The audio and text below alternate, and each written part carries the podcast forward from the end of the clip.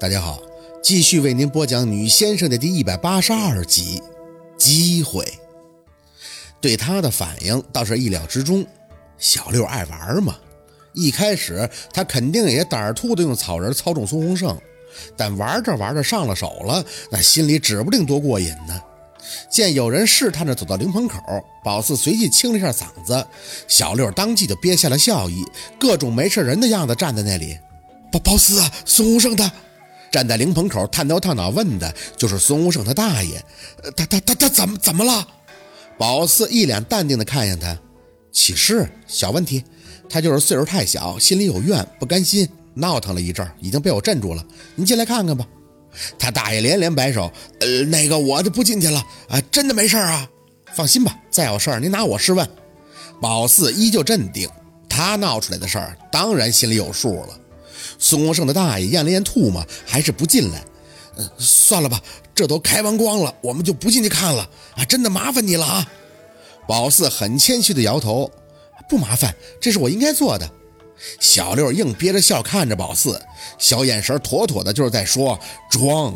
四姐你真会装，懒得理他，事儿是要做的，既然出了就得兜住了，功亏一篑，那不白折腾了吗？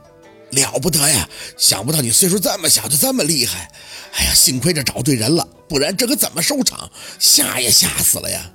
苏生的大爷嘴里念叨着，转身就回到了院里，跟着陆陆续续回来的一些村民亲属们收拾那些七扭八歪的桌椅去了。宝四虽然没出去收拾这些烂摊子，但是耳朵一直没闲着。只要不是一溜烟跑回家的，那基本上都见证了他这个斗尸奇迹了。这帮人是一边炸着收拾，一边在议论，总结起来就四个字：惊魂未定。小六把松胜他妈扶起来进了屋，闹腾完了就该善后了。其实是故意选择在开完光后弄的，基本上开完光也就没什么大事儿了。宝四呢也不想耽误到孙胜什么，就是掐个时间点儿，让大家上前瞻仰时再让小六出手，这样的效果才好。至于这出戏的结局嘛，看着一个个对着宝四赞不绝口的村民，自然是相当的圆满。剩下的事儿还算是顺利，只是人心被这么激了一下，不是说缓就能缓得过来的。请来做哭活的人，一听孙武正之前起来折腾过，那吓得死活都不进灵棚了，就跪在外边哭。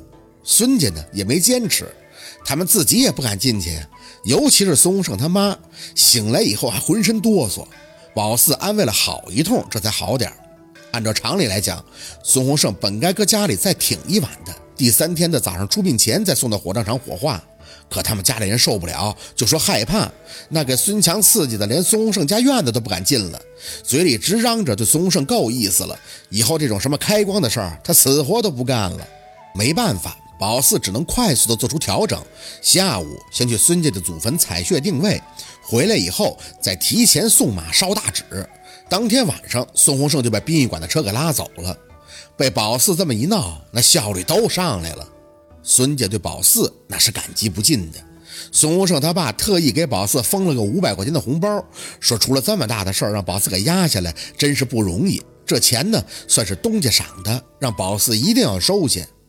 他这个始作俑者哪好意思要钱呀？要说不愧疚，那是不可能的。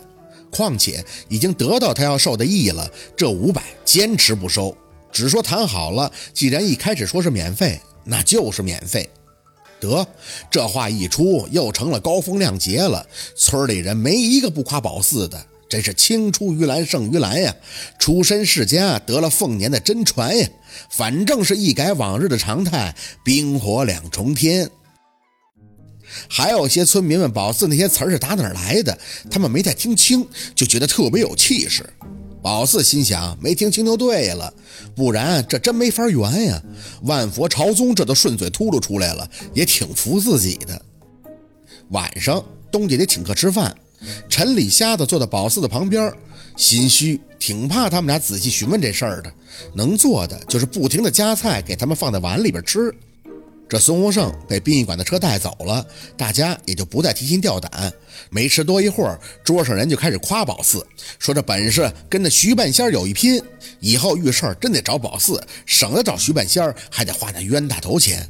有人点头称是，又开始数了徐半仙的不是，说他怎么能挣钱？什么一个村儿住了几十年都不讲情面，摆明了就是认钱不认人。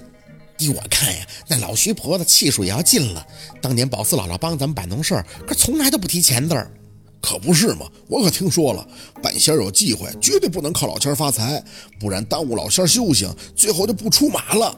有人讪笑：“不出马，那徐老婆子要废了。他不就是靠请仙儿吗？哪像宝四，人家会的东西多。明月都说了，宝四师傅是他舅姥爷，就山上那个高人。哎，宝四，你今天使出这个本事，都是你舅姥爷教你的吧？我们可真开了眼了。”宝四没敢应声。他舅姥爷要是知道他做了这事儿，那都容易削他。必须开眼呀！以前老看半仙给人办事儿，就是抽烟喝酒的。宝四压根就没用那些，人家那都是真材实料。宝四垂着眼，浑身直冒汗，暗想这事儿也就一辈子一回了，不然这真是心虚呀。小六烧完了草人回来，给宝四一个搞定的眼神在旁边坐了一会儿，小声的张口：“四姐，你猜我妈现在跟小卖店干嘛呢？干嘛呢？”小六瘪着嘴笑，跟一帮老娘们吹嘘你的英雄事迹呢，说你跟孙洪胜从墙头打到了房顶，打得他血溅了三尺多高，基本上可以拍一部武侠片了都。白了他一眼，没再吭声。这小子摆明了埋汰他呢，要不是为了证明，这宝四至于费这奶奶劲吗？一顿饭差点成了宝四的歌颂会了。宝四想那徐半仙啊，今天晚上不定得打多少个喷嚏呢。没办法，群众就是这样，要想捧一个，那就必须得踩一个。很不幸的，今天那个徐半仙儿就成了被大家踩着的了。伴着月光，宝四送陈李瞎子回家。从饭前到饭尾，这俩爷爷没说一句话。宝四心里不得劲儿，所以执意要送他们回去。要到岔路口的时候，他们两个人脚步一停，宝四愣了一下，还没到呢。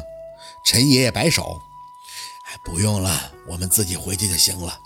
四儿啊，看你能顺顺利利的拉开架子，我和老李也就放心了。”陈爷爷，我四儿，李爷爷朝着宝四的方向忽然伸出了手，见状赶紧拉手握住：“您说，我听着呢。”哎，他轻轻地拍了拍宝四的手背：“我跟老陈啊，都明白你的心思。